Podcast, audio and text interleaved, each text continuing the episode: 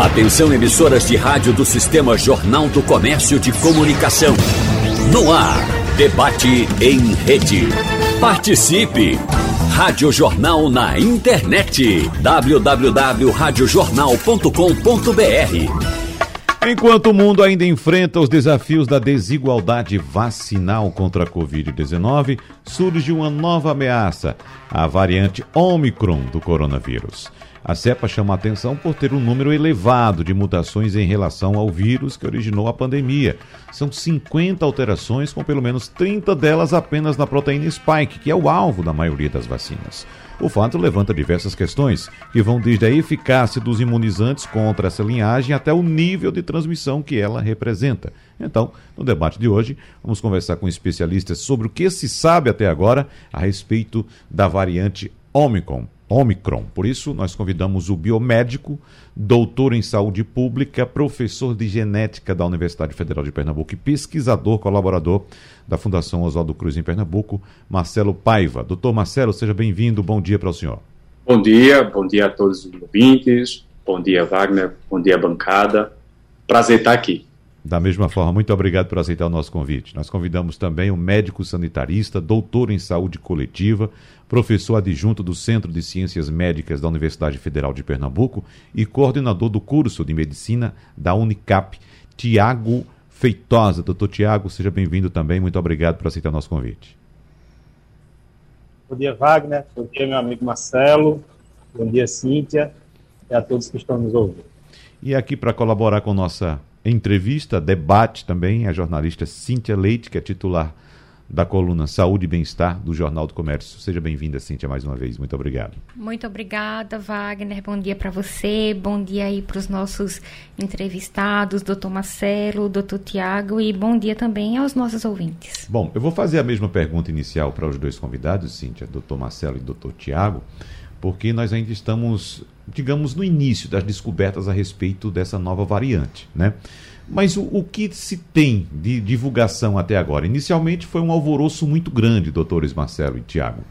E me parece que as coisas agora começam a ficar mais claras. Temos, até agora, registrados no Brasil, seis casos confirmados de infecção pela variante Omicron, mas até agora não temos notícias a respeito de óbitos causados por essa variante o que nos traz, inclusive, um certo alento. Há informações, inclusive, do governo norte-americano, já divulgadas, daqui a pouco vou detalhá-las, apontando que a variante Ômicron não seria tão, digamos assim, tão violenta quanto se aparentou inicialmente.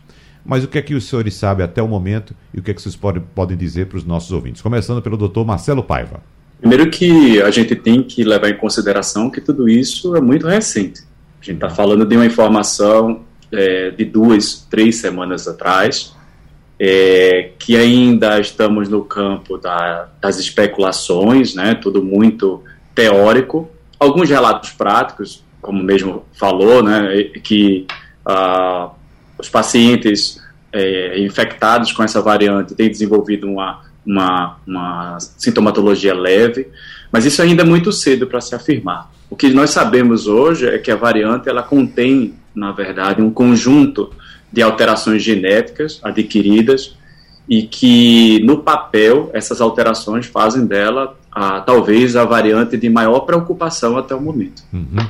Bom, doutor Tiago, o principal assessor do governo dos Estados Unidos sobre a pandemia, Anthony Fauci, né, claro, concordo inclusive com o doutor Marcelo, ele, ele alerta que ainda faltam mais informações, mas adiantou nesse fim de semana que os primeiros indícios sobre a gravidade da variante Ômicron do coronavírus são um tanto animadores. Ou seja, diz que, embora seja muito cedo para fazer afirmações definitivas, até agora não parece que haja um grande grau de gravidade.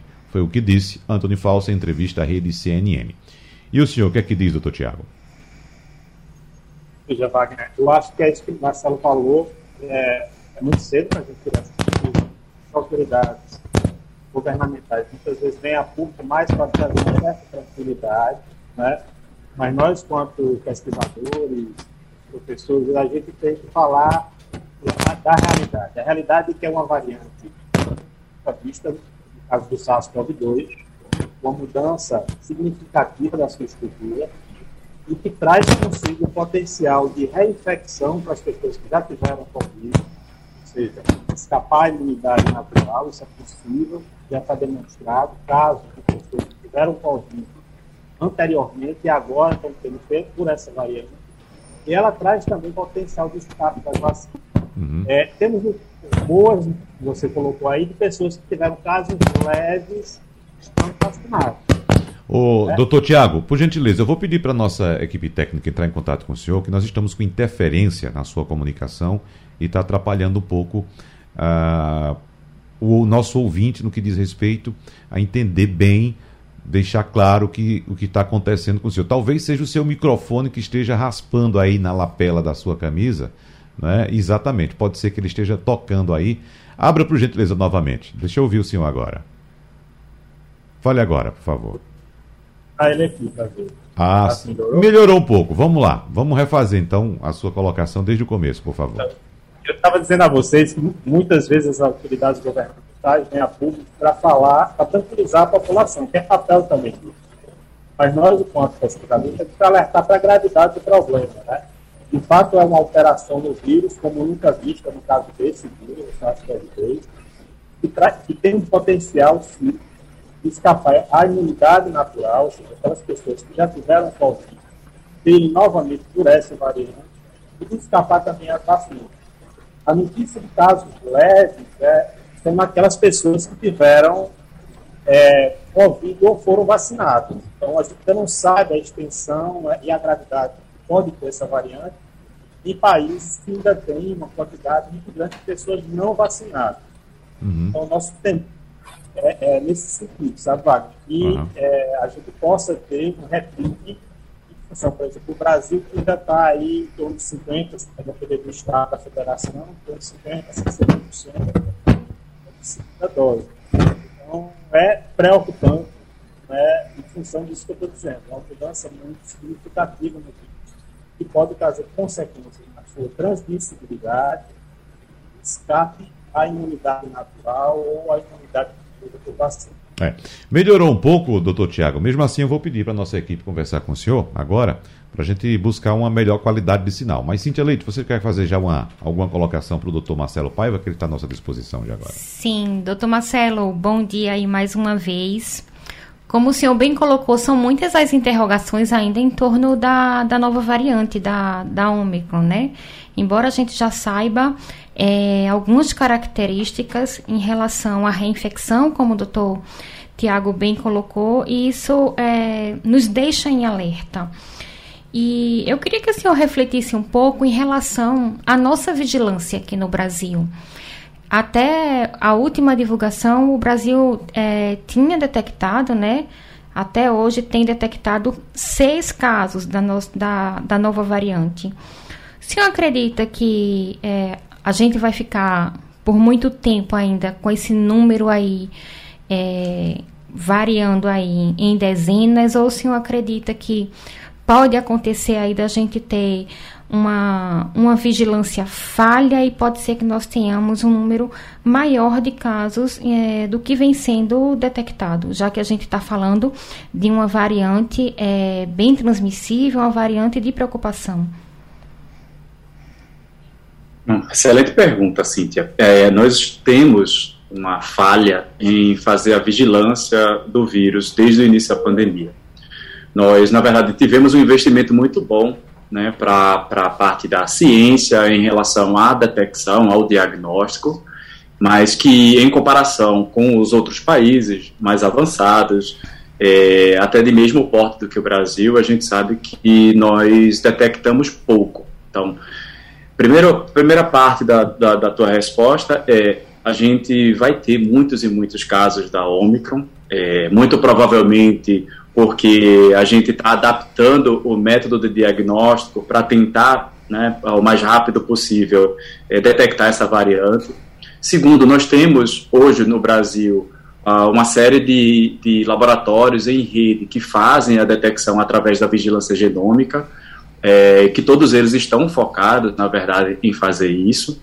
É, e, por fim, ah, para dar mais peso à, à, minha resposta inicial, nós temos um grande problema que é a, a, a parte da vigilância em nossas fronteiras. Né? Nós não temos um, um programa bem estabelecido para poder fazer a triagem nos aeroportos, né, nos portos, nas rodoviárias. Nós não cobramos um, um passa, chamado passaporte vacinal, então nós recebemos no país pessoas que podem não estar vacinadas. É, e nós não fazemos esse processo de triagem dos, do, dos passageiros quando chegam aqui. Então a gente tem uma combinação perfeita, né? A gente ainda tem uma parcela significativa da população que não se vacinou, está com a vacinação em atraso. Nós não fazemos a vigilância de maneira apropriada. E nós terminamos por diagnosticar e reportar isso de casos que já aconteceram há pelo menos duas, três semanas. Então, as chances que você tem de disseminar uma nova variante diante de um cenário como esse é, são gigantescas. Hum. Agora, aproveitando, doutor Marcelo, nós tivemos também a variante Delta, que é, fez muitas vítimas pelo mundo afora, mas não teve tanta força aqui no Brasil. Ela me parece que se localizou ali no Rio de Janeiro. Né? Tivemos alguns casos iniciais, mas aquele, aquele alerta que foi dado muito forte no início, tanto como está sendo dado agora em relação à Omicron, claro, a gente tomou os cuidados, mas não tivemos uma grande disseminação da variante Delta aqui no Brasil. O que é que pode ter acontecido naquele momento e o que é que pode acontecer a partir da experiência que tivemos com a Delta, agora com a Omicron? Isso é interessante a gente falar que nós temos cenários epidemiológicos diferentes para cada local.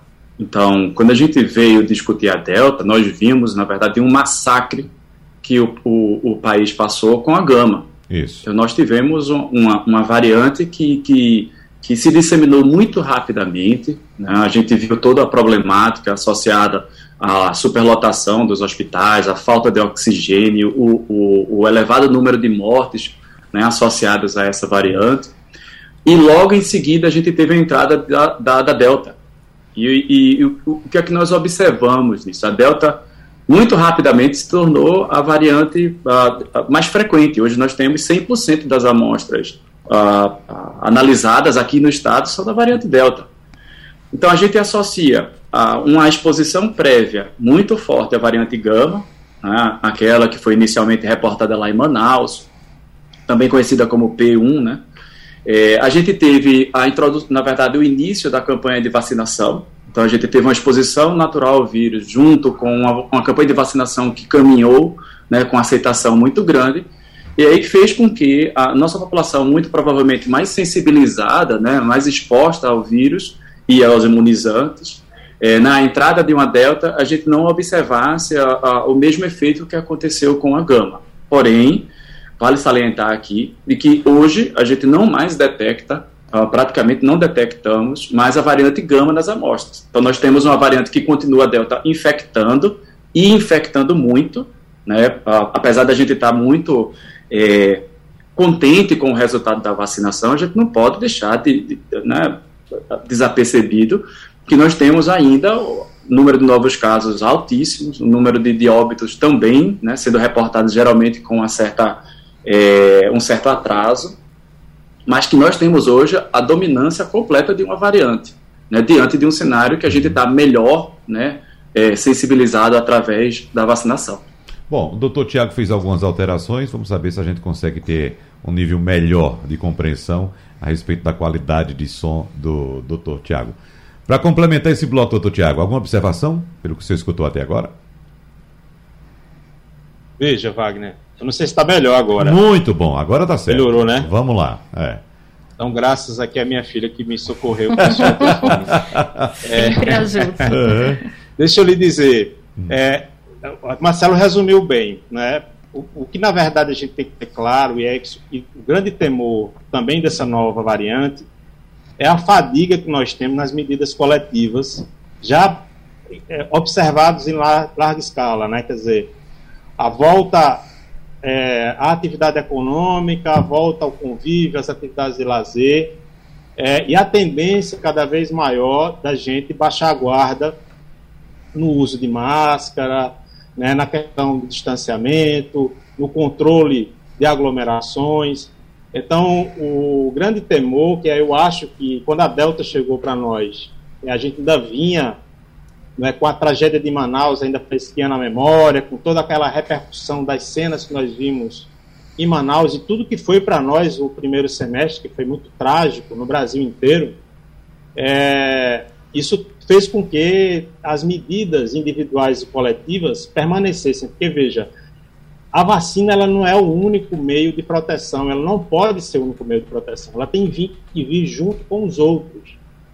É, então, todo lugar do mundo que conseguiu um convívio com essa pandemia, é, poupando vidas, né, protegendo as pessoas, combinou a imunização com as medidas individuais e coletivas de proteção. Então, nosso temor é que a Omicron chega no momento de maior relaxamento, né, no caso do Brasil, é, e que as pessoas estão, estão encarando como tendo a, a, a situação tendo sido resolvida só com a vacina. A vacina sozinha ela não vai resolver. Porque a, é, a, a gente, para resolver essa pandemia, nós vamos ter que resolver a imunização em escala global. Né? Isso é a grande lição que a Omicron está nos dando. Enquanto existem continentes inteiros é, sem serem imunizados, a gente corre o risco de produção de novas variantes, inclusive é, variantes que é, a, a, as vacinas existentes não sejam eficazes. Então a gente tem que combinar sempre as coisas. A é vacina e a continuidade do uso da máscara, que é uma medida efetiva, conhecida, né?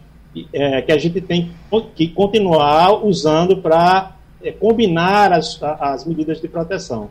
E também evitar as aglomerações, os grandes eventos, esse tipo de coisa, principalmente no momento desse, né, de alerta mundial para essa nova variante. Por falar em máscara, Cíntia, antes de você fazer sua colocação, só lembrar aqui que é, no final de semana foi divulgado um estudo mostrando que máscaras do tipo PFF2, né, que são equivalentes aos padrões internacionais, como por exemplo o N95, KN95 e P2, oferecem quase 100% de proteção contra a Covid-19. Esse estudo que foi realizado na Alemanha pelo Instituto Max Planck. Então veja só, é de apenas 1%. Veja só, é de apenas 1%, não, menos. Se uma pessoa infectada pelo coronavírus, causador da Covid-19, tiver contato com uma pessoa saudável no espaço fechado, mesmo a uma distância pequena e após 20 minutos, o risco de contágio é de apenas 0,1%. Se a pessoa estiver vacinada, o risco de, de, de, infecção usando a máscara é ainda menor. Então, usando a máscara, bem colocada a máscara, é de 0,1%, ou seja, praticamente inexistente. E com a vacina, praticamente impossível, Cíntia. É, isso mostra o quanto as máscaras são uma grande medida aí não uhum. farmacológica. É. E o doutor Tiago bem colocou aí, né? É, não deve ser só a vacina, a gente deve adotar outras medidas também, principalmente nesse momento. Agora, um detalhe, doutor Tiago, acho que, é, que o senhor colocou nessa né, questão de que a gente está no momento de fadiga nas medidas coletivas é bem preocupante. E associado a isso, eu me preocupo com alguns fatores também e acredito que o senhor pode é, fazer esse alerta aqui também conosco, aqui na rádio, que é o seguinte, a gente, no Brasil agora estamos num período, é, além desse relaxamento, a gente está num período de chegando férias, as festas de final de ano, e associado a isso, o mês de fevereiro, março, a gente chega aí na nossa sazonalidade, com maior número aí é, de casos respiratórios. Então, a Omicron chega nesse momento, né? Nesse momento em que nós estamos é, relaxando mais em relação às medidas, muita gente não aguenta mais o uso da máscara, e a gente sempre frisa que a máscara faz um, uma total diferença aí no combate, no enfrentamento à pandemia. Tem essa questão das férias, das festas de final de ano, as pessoas nas suas confraternizações, é, associada a essa fadiga e chegando aí a nossa sazonalidade do maior número aí, historicamente, que nós temos aí no primeiro trimestre, segundo trimestre do ano, de casos né, de doenças respiratórias. Então, a Omicron, a Omicron chega nesse, nesse cenário que é bem preocupante aí quando a gente mistura tudo, doutor Tiago. Pois é, sim. A gente tem que lembrar que as crianças não estão vacinadas. Né? As, as crianças de 11 anos para baixo, elas não estão vacinadas. Verificou-se, por exemplo, no Reino Unido, recentemente, foi uma epidemia de crianças não vacinadas, com muita internação de crianças, com... porque assim, caso grave em criança é raro, mas quando a gente tem um número grande de casos, os casos graves irão aparecer. Então a gente ainda tem muita gente para proteger, né? É, então assim, essa questão do uso da máscara, é, primeiro a gente primeiro use máscara, qualquer que seja, né? Segundo lugar, se tiver uma condição né, troque a máscara de pano por uma máscara cirúrgica ou uma máscara de pano com três camadas. Né? É, se for acima de 60 anos, se tiver uma imunossupressão, ou se tiver gente em casa não vacinado e, e, e tiver condição de comprar uma N95, é, isso ajuda, principalmente em ambientes fechados, em ambientes mais aglomerados, você usar a N95 é de grande, é de grande valia. Né? É, então, assim, o uso da máscara, ele é uma medida simples, né? A gente, a gente cansou de não ver as pessoas, a gente cansou de só falar por telefone, só falar por vídeo. Agora isso está sendo possível, um encontro mais presencial, né? Mas que isso venha junto com a proteção de quem a gente vai encontrar e nossa também.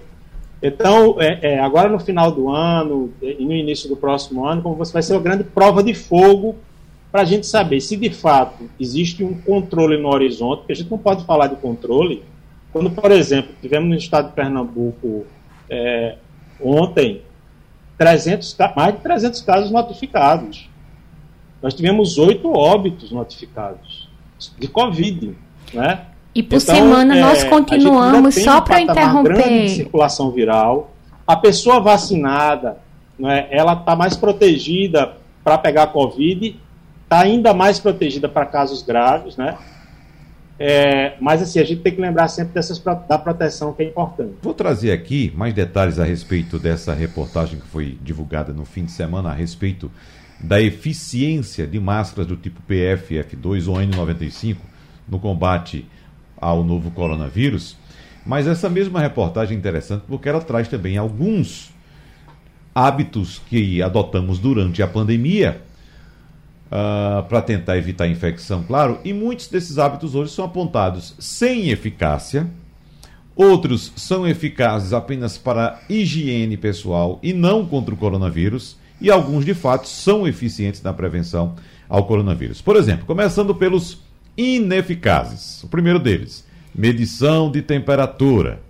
O que é que aponta aqui? A medição de temperatura está cientificamente comprovada como pouco eficaz, já que mais da metade dos infectados com Covid não apresentam febre. Além disso, a febre é um sintoma mais tardio da doença, o que significa que a medição dificilmente identificaria alguém com vírus. Então tivemos a adoção desses termômetros na entrada de estabelecimentos comerciais, na entrada das empresas, enfim.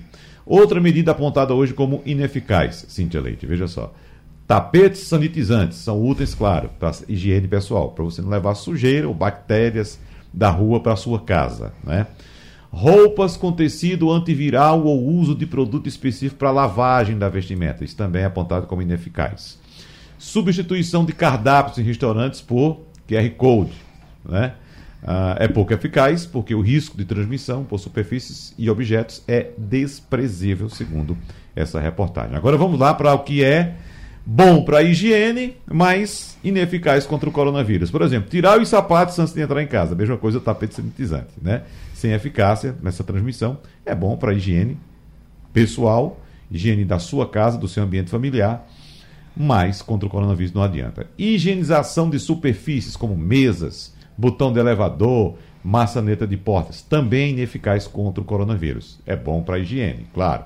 Eu até digo uh, que, junto com lavar as mãos, essa prática de higienizar a superfície, às vezes não pegar, por exemplo, em maçanetas, me ajudou, Cíntia, por exemplo, a ficar agora muito mais pela lavagem das mãos, a ficar aí cerca de três anos sem ter sequer um resfriado. E olha que eu não tomo vacina contra a gripe.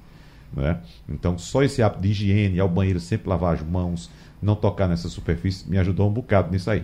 Mas não contra o coronavírus, é claro. Lavar a embalagem de compras. Imagina, todo mundo chegando em casa do mercado com aquele monte de sacola, lavar tudo, as embalagens todas. Isso também, segundo a reportagem, é ineficaz contra o coronavírus, mas claro, é bom para a gente manter a higiene, porque a gente sabe que os produtos estão expostos numa prateleira, pode passar algum inseto, pode passar algum animal por ali, né, infectar aquele, aquele produto. Agora, o que é de fato eficiente contra o coronavírus? Em primeiro lugar, vacinação. E exigir o comprovante de imunização é uma boa prática para qualquer tipo de estabelecimento. Inclusive, podemos detalhar aqui que o governo federal é, iniciou uma reunião agora para debater a exigência desse do passaporte da vacina, como está sendo chamado. É, a, a, a, Anvisa, inicialmente, não foi convidada para essa reunião. Veja só que coisa. É, agora, a partir de hoje, nós temos obrigatoriedade para ter acesso a órgãos públicos aqui em Pernambuco de apresentar o comprovante de vacinação. E, inclusive, a gente debateu hoje aqui no Passando a Limpo, sim, que o contrassenso que é você, como cidadã, eu, como cidadão e quem nos escuta agora também, ter que apresentar um comprovante de vacinação para ter acesso a um órgão público. E quem vem de fora, quem entra no nosso país pelos nossos aeroportos, não precisa comprovar nada. Veja que coisa. Não é isso? Outro ponto, obrigatoriedade do uso de máscara. Falamos agora há pouco a respeito da eficiência da máscara PFF2 ou F95, ou N95, melhor dizendo, né? no, no, na eficácia. Boa ventilação, manter janelas abertas e sempre que possível com troca de ar exterior. Isso é importantíssimo. Também comprovado como eficiente. E a última, higienização das mãos. Então continua sendo boa medida de higiene para o coronavírus e outras doenças você lavar sempre as mãos. Cíntia Leite, eu lhe interrompi no bloco anterior, você está com a palavra, fique à vontade. Wagner, muito bem colocado aí esse, esse resumo, porque deixa bem claro o que a gente vem falando sempre, né? O uso uhum. da máscara e a questão da vacinação. Então, vamos continuar sempre batendo nessa tecla, porque faz a diferença no enfrentamento à Covid. É, o que eu ia colocar era só acrescentar, doutor Tiago colocou que a gente está numa situação estável no estado, mas ainda é uma situação preocupante. Eu acrescentaria o seguinte: a gente se mantém é, semanalmente, isso aí a gente tem já um longo tempo, num número, num nível de 400 casos graves de Covid por semana confirmados. Então, é, a gente fala estável porque esse número aí ele nem sobe nem desce, mas é um patamar ainda muito alto. E aí eu coloco para tanto o doutor Tiago quanto o doutor Marcelo comentar essa questão aí. A gente fala que a pandemia, os indicadores estão estáveis, mas ainda é um patamar alto e que é preocupante. O Estado continuar é, confirmando 400 casos graves da Covid por semana, e isso há muito tempo, doutor Tiago. Então, Cíntia, é, realmente, veja, o patamar de pessoas vacinadas, você tentando te responder, é, seguindo esse raciocínio, que se preconiza para a gente ter um controle de fato, né, isso vem mudando ao longo da pandemia. Né? Hoje, o que a gente sabe, por ser um vírus extremamente transmissível, ou seja, com transmissibilidade elevadíssima, é, a gente vai precisar imunizar todos aqueles que são elegíveis, que a gente, ou seja, 80% da população em geral para ter um impacto significativo é, na transmissão do vírus. Porque, veja, as pessoas vacinadas, elas continuam podendo transmitir o vírus. Certo? Isso é uma coisa importante para dizer para as pessoas. Ela transmite muito menos do que não é vacinado e por um período mais curto. Então, por isso, quem é vacinado deve continuar usando a máscara para evitar que esse vírus continue circulando. E aí, eventualmente, pegue um não vacinado e seja um caso grave, ou uma criança que não está vacinada ainda, ou uma pessoa imunossuprimida, né, que tem dificuldade em virar a vacina. Então, é, é, essa, os idosos né, extremos, que também têm mais dificuldade da vacina ser eficaz por conta da própria senilidade imunológica e tudo mais, então, assim, a, a, o fato da a, a gente ainda tem uma estrada pela frente e, e, tem um patamar de imunização da população que represente o controle da pandemia aqui no nosso estado no nosso país, né? e a gente precisa juntar a vacina com essas outras medidas para poder, de fato, diminuir a circulação viral. É, então, assim, eu continuo muito preocupado com as crianças. Eu acho que a, a Omicron, é, essa é a população talvez mais vulnerável que vai ter no Brasil para a chegada da Omicron. Então, o Brasil também tem que acelerar o processo de homologação e, e aprovação das vacinas para, para essa população acima de 5 anos, né? É, como foram feito, foi feito em outros países, como Israel, Estados Unidos, é, para que a gente possa também fazer frente, acelerar a segunda dose. Outro dia eu vi o secretário estadual dizendo que cerca de 500 mil pessoas em Pernambuco não fizeram a segunda dose. Então temos que lançar a mão de várias estratégias né, e avançar com um reforço. Além disso, sim, a gente tem que voltar a falar do uso de máscara, campanha governamental, atrás dos ônibus, outdoors, chamada na rádio, chamada na televisão. As pessoas têm que se atentar que isso tem que vir junto à vacina. Não é se vacinar para deixar de usar máscara. Nesse momento, isso não, não pode acontecer. É se vacinar para que a gente tenha menos chance de pegar. Se pegar, a gente não tenha Covid grave, né, mas a gente tem que juntar com a máscara para impedir a, a propagação do vírus né, para que ele deixe de circular. Então, acho que essa, isso que a gente tem que martelar para que a população entenda, sabe? É. Doutor Marcelo? Eu acho que a população fica no meio de uma, de uma guerra de informações né, extremamente é, prejudicial para o que a gente está vivenciando, porque é, a gente vê todos o, no início da pandemia o que faltar, o que nos faltavam eram dados que pudessem embasar a tomada de decisão. A gente está diante de um, um, um, período que nós temos dados o suficiente, seja do vírus, né, seja da vacinação, seja das internações, né, seja de, de, de, tudo que existe ali sendo fornecido, mas nós continuamos insistindo dos mesmos erros. Né? Já foi comentado aqui sobre uh, o que nós fazíamos e que não é, que não é tão eficaz, né? que o uso da máscara, a PFF2, é extremamente importante. Mas a gente continua no mesmo caminho. Nós estamos dependendo única e exclusivamente das vacinas, e é isso que está acontecendo. Nós mantemos a mesma média, né, como foi falado aí, cerca de 400 casos graves por semana, mas o que a gente vê de tomada de decisão política na prática é outra. Nós temos uma liberação, nós temos a vida completamente normal lá fora, né, apesar de tudo que está acontecendo. Então, nós hoje estamos debatendo, por exemplo, o carnaval, mas a gente está esquecendo a, a, o que está acontecendo no momento. Né? Todas as festas, todos os bares. A gente vai ter pela frente festas de final de ano, de confraternização, de Réveillon. Vamos entrar nas festas das praias né, no mês de janeiro. É, e de repente vai ter as festas do, do pré-carnaval para depois chegar o carnaval. Então, o processo de construção, tudo isso, e agora, com uma nova variante né, em circulação no país, faz com que nós tenhamos talvez que pensar primeiro em nós, né, nas atitudes dentro de nossa família, dentro do nosso grupo, porque pensar na coletividade apenas com vacina, isso é extremamente preocupante. Uhum. Deixa eu saber aqui dos senhores doutores, qual a opinião que vocês têm a respeito de vacinação para crianças? O doutor Tiago já apontou a necessidade de que os órgãos públicos, claro, evidentemente ligados ao Ministério da Saúde como a Anvisa, acelerem os estudos e, e apressem também a vacinação das crianças.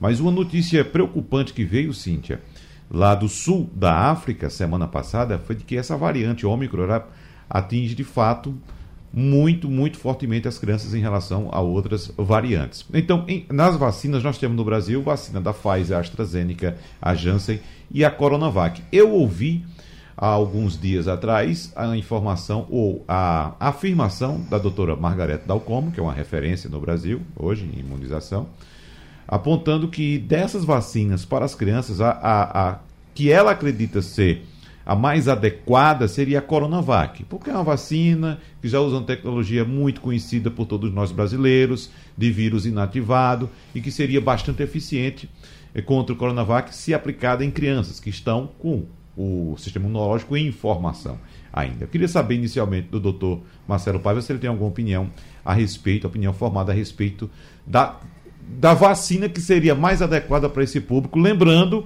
que a vacina que está em análise agora para crianças na Anvisa é a vacina da Pfizer, doutor Marcelo. a gente tem que pensar, e é bom a gente discutir esse tipo de coisa, sobre a segurança da vacina para crianças. Né? Aqui não é uma loteria, né? a gente não está discutindo é, o que eu acho melhor, o que você acha melhor, mas o que existem dados sobre isso. Né? Uhum, claro. E aí nós temos dados tanto daqueles, daqueles países que já fazem o uso da vacina nas crianças, como temos dados também científicos de quem produz as vacinas. É, de fato, se nós considerarmos, e isso aqui é uma consideração uh, olhando para o nosso calendário vacinal, a, a Coronavac seria a mais, a, a, mais, digamos assim, conhecida do sistema imunológico da criança por uhum. causa da forma como ela é feita. Mas isso não significa dizer, por exemplo, que uma vacina como a da Pfizer, ela também não seja. Nós não estamos falando da, da mesma dose, da mesma concentração, por exemplo, da vacina. A vacina, ela, na verdade, há estudos que demonstram que para crianças, né, com idade né, inferior a 12 anos, você tem uma, uma, uma concentração da vacina ali recebida que é menor, né, ou seja, o estímulo que existe lá. Então, em termos de segurança, o que a gente tem de dados é que a vacina ela é segura para crianças. Né, ela vem sendo acompanhada. A gente tem todos esses dados é, que são transparentes, você pode acompanhar isso.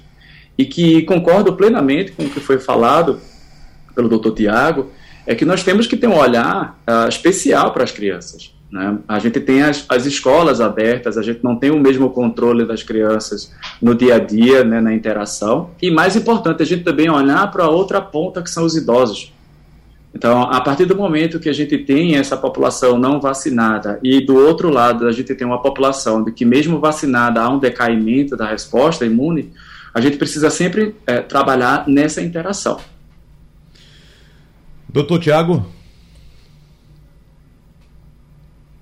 Não, a, a, a Coronavac já foi aprovada para crianças no Chile, né? Que é um país que tem tido um desempenho muito bom na, no processo de vacinação, inclusive combinando vários imunizantes. É, e a Pfizer foi aprovada nos Estados Unidos e, e, foi, e solicitou, formalizou o pedido à Anvisa. Então, eu acho que nós temos, de fato, vacinas que parecem seguras, pelo que os dados que são apresentados até agora, é, e que a gente precisa agilizar esse processo de, de, homologação e aprovação desses imunizantes, né? Inclusive utilizar os critérios que foram utilizados para o uso emergencial nas outras faixas etárias, que é o fato de outras agências já terem aprovado né, para esse uso em crianças. Então, assim, eu, eu acho que, que é importante, é um fator importante para continuar o vírus circulando, a gente não ter as nossas crianças ainda vacinadas. Então, pelos dados objetivos que a gente tem hoje, temos sim já vacinas seguras para as crianças. Então falta aprovar e colocar em andamento essa vacinação. Cintia Leite? É, esse detalhe das crianças é importante mesmo a gente trazer aqui, como o Wagner bem colocou, é, nesse momento é, da Ômicron na África, é, foram reportados vários casos de internações é, nesse público infantil é, na África. Então, é, isso preocupa e mostra que é, aquela ideia que muitas pessoas têm, as crianças não apresentam casos graves, as crianças apresentam um menor risco de óbito, mas nesse momento em que a gente está, é, a gente que foi detectada nova variante e as crianças não estão vacinadas, com certeza o vírus ele vai ter aí uma, um maior, uma maior predileção aí para essas pessoas mais vulneráveis. É, e aí, doutor Marcelo, tem a questão também da Covid longa, né, entre as crianças. Eu tenho, tenho acompanhado muitos pediatras preocupados com essa, com essa condição. As crianças, apesar de, é, felizmente, não apresentarem casos graves na mesma frequência que os adultos têm essa característica é, da Covid longa nas crianças que pode aí afetar até a aprendizagem. Nesse momento de retomada é, das aulas presenciais, nós sabemos o quanto muitas das crianças foram prejudicadas é, por não estarem presencialmente na escola. E tem essa Covid longa que passa aí a infecção aguda, mas que as crianças ainda continuam aí a ter consequências e isso influencia, isso interfere, causa um grande impacto na aprendizagem. Doutor Marcelo. A gente, isso foi muito bem colocado, mas a gente também tem que lembrar uma outra coisa associada à Covid longa.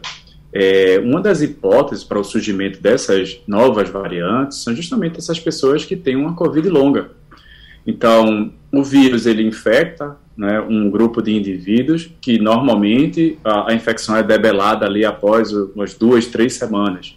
Para algumas pessoas, isso na verdade se torna meses. E isso, na verdade, torna essas pessoas incubadoras de vírus. Esses vírus eles podem sofrer essas mutações, que é isso que nós estamos vendo, e, consequentemente, esse vírus mutado pode ter uma, uma, uma vantagem em relação àqueles outros que estão circulantes.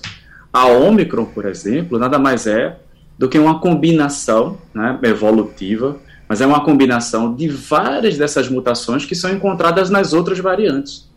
Né? Só que agora a gente está falando de uma maneira superlativa, de uma maneira é, quase que cinematográfica para um vírus. Né? Ele adquiriu todas aquelas aqueles poderes né, no seu genoma, no seu material genético, e causou esse espanto. Então, a gente, se considerarmos que as crianças também são é, suscetíveis a essa Covid longa e é uma parcela da população grande que não está vacinada, é outra forma da gente olhar também para que não haja esse surgimento dessas novas variantes.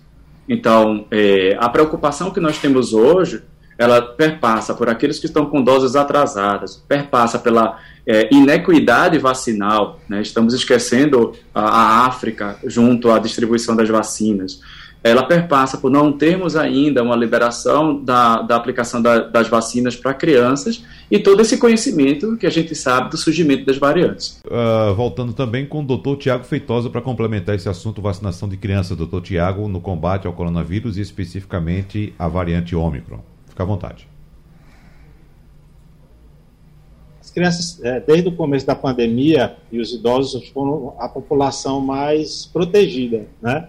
Então, a gente acompanhou aquela coisa, cancelamento das aulas, é, afastamento. Então, elas foram mais protegidas e agora elas estão indo para o convívio é, social mais intenso, né, com a volta às aulas, principalmente. Então, é, eu, chegou o momento da gente trabalhar essa imunização logo delas. Mas veja, as crianças, a, só um pequeno percentual delas pode ter uma Covid mais grave. Né? A, a, o que a gente teme é a tal da síndrome é, é, multissistêmica. E, de fato, é um problema grave que pode, pode trazer para a criança com Covid. É, mas, assim, todo mundo que tem contato com SARS-CoV-2 manifestando novos sintomas pode ser vítima da Covid longa, né, como disse aí Cíntia, e trazer problemas é, mais tardios que a gente muitas vezes é, vai identificar ou vai diagnosticar também de forma tardia, que isso se deu pelo, pelo, pela Covid. Então, o que a gente tem que ter claro no Brasil, que assim, eu queria agregar um terceiro elemento, a vacina, a máscara e o teste, a testagem. Né? O Brasil ele ainda é um país que testa muito pouco para a Covid em relação a outros países. Isso também se aplica às crianças. Né? O teste ele é incômodo, tem aquela questão do cotonete, os pais resistem em levar as crianças. É, inclusive, as técnicas têm evoluído, né? Marcelo pode até falar melhor disso. A gente tem já o teste pela saliva, que é mais bem tolerado pela criança, não tem esse incômodo, que já tem uma, é, já tem um resultado bom, já está sendo bastante utilizado na Europa, Portugal, outro dia soube notícia, que é muito, muito e está chegando no Brasil. Né? Então gente, o Brasil tem que ter claro que tem que trabalhar a testagem. Isso não, não trabalhou desde o começo, mas a gente não pode cansar de falar, né? E o teste de Covid tem que ser uma coisa cotidiana nossa, né? Participei de uma aglomeração, é, deu algum vacilo, tirei a máscara em algum momento, por que não testar no dia seguinte, ou em dois dias, três dias depois dessa exposição? Ou fazer um teste de antígeno no dia seguinte, né? ou no segundo dia pós-exposição. Então, assim, isso tem que ser hábito nosso enquanto uhum. durar a pandemia. É. Isso serve também para as crianças. É, a gente ter também mais o hábito de testar, porque assim a gente consegue ter medidas mais adequadas para a situação delas e também pode prevenir novas infecções, uhum. sabe, Wagner? Então, trazer esse terceiro elemento, o controle que é aumentar a testagem. A gente teve um momento de, de, de aumento do, do número de testes, mas os dados já mostram que caiu a testagem nos últimos dois meses no Brasil. É. Para patamares, inclusive, parecidos com 2020, quando a gente não tinha tanto teste como a gente tem hoje disponível no mercado e tudo mais. Então, essa terceira questão acho muito importante. É que lembrar, não tenham medo de fazer o teste. Façam sempre que tiverem dúvida ou de uma exposição ou de algum sintoma leve, porque isso é que vai fazer com que a gente cuide logo do nosso problema e proteja os outros. Cíntia, nós temos três minutos para fechar o debate e eu gostaria de puxar um assunto aqui que eu acho que é um sintoma desse relaxamento geral que estamos acompanhando no Brasil como um todo no combate a coronavírus, que é o surgimento, novamente, com bastante frequência, de casos de gripe, Cíntia Leite, registrados em São Paulo, Rio de Janeiro, mas o que é que você tem de dados daqui de Pernambuco? Pois é, até então, Wagner, é, o vírus, o influenza, não foi detectado este ano em Pernambuco. Uhum. Isso não significa que não esteja circulando, mas a vigilância no estado não detectou até então o vírus influenza. É, pensando que, como a gente já colocou aqui, estamos chegando é, próximo a um período aí, né? A nossa sazonalidade, uma maior frequência dos vírus respiratórios circulando e esse, esse fato de não ter sido detectada a influenza é, também nos deixa em preocupação, nos deixa preocupados, porque gripe também, é, infelizmente, leva a óbito, vírus é, é um vírus que complica principalmente nessas populações, nos extremos da vida, né, criança e idoso, então é importante nós ficarmos atentos. E também ao VSR, doutor Tiago e doutor Marcelo podem explicar também, é um, é um vírus essencial respiratório, acomete aí a população pediátrica nos primeiros anos de vida, que também nesse começo aí do próximo ano é, deve continuar aí fazendo muitos casos. E eu só quero reforçar o que o doutor Tiago colocou em relação à testagem. O secretário de Saúde, na última coletiva, doutor André, ele fez uma coloca colocação importante, que é, foi a seguinte: passando num ponto de testagem, mesmo sem sintoma, faça o teste. É bem importante isso, porque vindo mesmo da vacinado também. Pois é, né? e mesmo vacinado. É. Esse alerta vindo, essa orientação vindo da nossa autoridade máxima em saúde aqui no estado é importante, né? Mostra aí a importância da testagem para a gente combater a pandemia. Então, passou num ponto de testagem desses pontos volantes que nós sabemos que uhum. as prefeituras agora têm disponibilizado, mesmo sem sintoma, mesmo vacinado, dá uma paradinha e testa é importante aí para a gente conter a pandemia também esse detalhe. Para a gente fechar, eu tenho 30 segundos para cada um dos doutores eh, se despedirem aqui e deixar o último aviso, o último recado, começando pelo doutor Marcelo Paiva. 30 segundos para o senhor, doutor Marcelo. Eu acho que a gente precisa, a partir de agora, lembrar, relembrar do, de que as medidas mais efetivas contra a, a infecção pelo novo coronavírus continuam as mesmas então, uma boa máscara, distanciamento, é, se vacinar. Não conhece alguém que não se vacinou, leva para se vacinar. É, a prefeitura está disponibilizando em vários bairros testes. Procura ver onde é que eles estão acontecendo e participa desse, desse, desse momento de uma maneira mais ativa, porque a gente precisa disso para poder sair dessa. Doutor Tiago?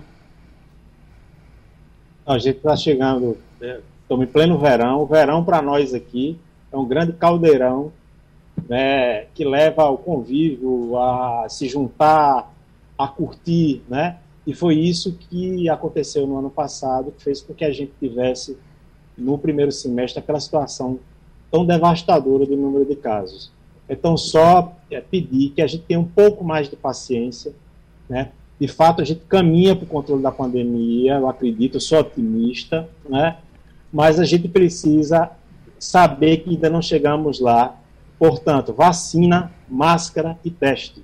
São as três coisas que têm que ser combinadas nesse verão para que a gente possa, inclusive, curtir né, no final do próximo ano com muito mais tranquilidade e voltar paulatinamente a tudo que a gente gosta de fazer. Exatamente. Então, se a gente tiver um pouco mais de paciência, uhum. a gente chega lá. Exatamente. Muito obrigado, então, doutor Tiago Feitosa, médico sanitarista, doutor em saúde coletiva, professor adjunto do Centro de Ciências Médicas da Universidade Federal de Pernambuco e coordenador do curso de medicina da Unicap. Também doutor Marcelo Paiva, que é biomédico, doutor em saúde pública, professor de genética da Universidade Federal de Pernambuco e pesquisador, colaborador da Fiocruz em Pernambuco. E, claro, nossa querida amiga, colega jornalista Cíntia Leite, titular da coluna Saúde e Bem-Estar do Jornal do Comércio. Muito obrigado pela participação de vocês. Muito obrigada. No debate de hoje. Para você que nos acompanha, o debate é repetido às duas e meia da manhã. Amanhã. Abraços e até a próxima. Tchau, tchau. Sugestão ou comentário sobre o programa que você acaba de ouvir, envie para o nosso WhatsApp 99147 8520.